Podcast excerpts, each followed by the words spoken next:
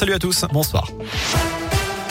Et à la une de l'actu, deux mois de plus pour réviser les épreuves de spécialité du bac initialement prévues mi-mars se tiendront finalement du 11 au 13 mai. Après une réunion ce midi avec les syndicats, le ministre de l'Éducation nationale, Jean-Michel Blanquer, a préféré donner plus de temps aux professeurs pour boucler le programme et puis pour préparer au mieux les élèves de terminale. Ces épreuves représentent 32% de la note finale du baccalauréat. Un nouveau record dans les écoles. Plus de 21 000 classes fermées cette semaine pour cause de Covid en France. 1472 dans l'académie de Lyon qui compte près de 28 000 élèves positifs. Plus de 1200 enseignants ont été contaminés dans l'Ain, le Rhône et la Loire. Le port du masque en extérieur reste obligatoire à Lyon et Villeurbanne.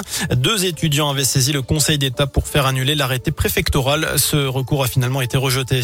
Elle étrangle un enfant de 6 ans en pleine rue sans raison. Une femme doit être jugée en cette fin de journée à Lyon pour une agression commise le 19 janvier à Oulin.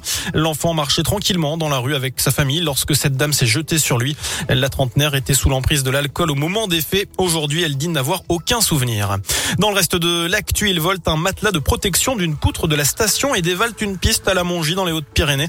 Bilan, un enfant de 3 ans sérieusement blessé aux jambes. Trois adultes et un adolescent appartenant à la même famille étaient sous l'emprise de l'alcool lorsqu'ils ont improvisé cette course de luge la nuit dernière en présence de l'enfant. Elle s'est terminée 200 mètres plus bas au pied d'un téléski. La station va porter plainte évoquant des dégâts de plusieurs milliers d'euros. Au chapitre politique, Macron et Poutine se sont entretenus au sujet de la crise en Ukraine.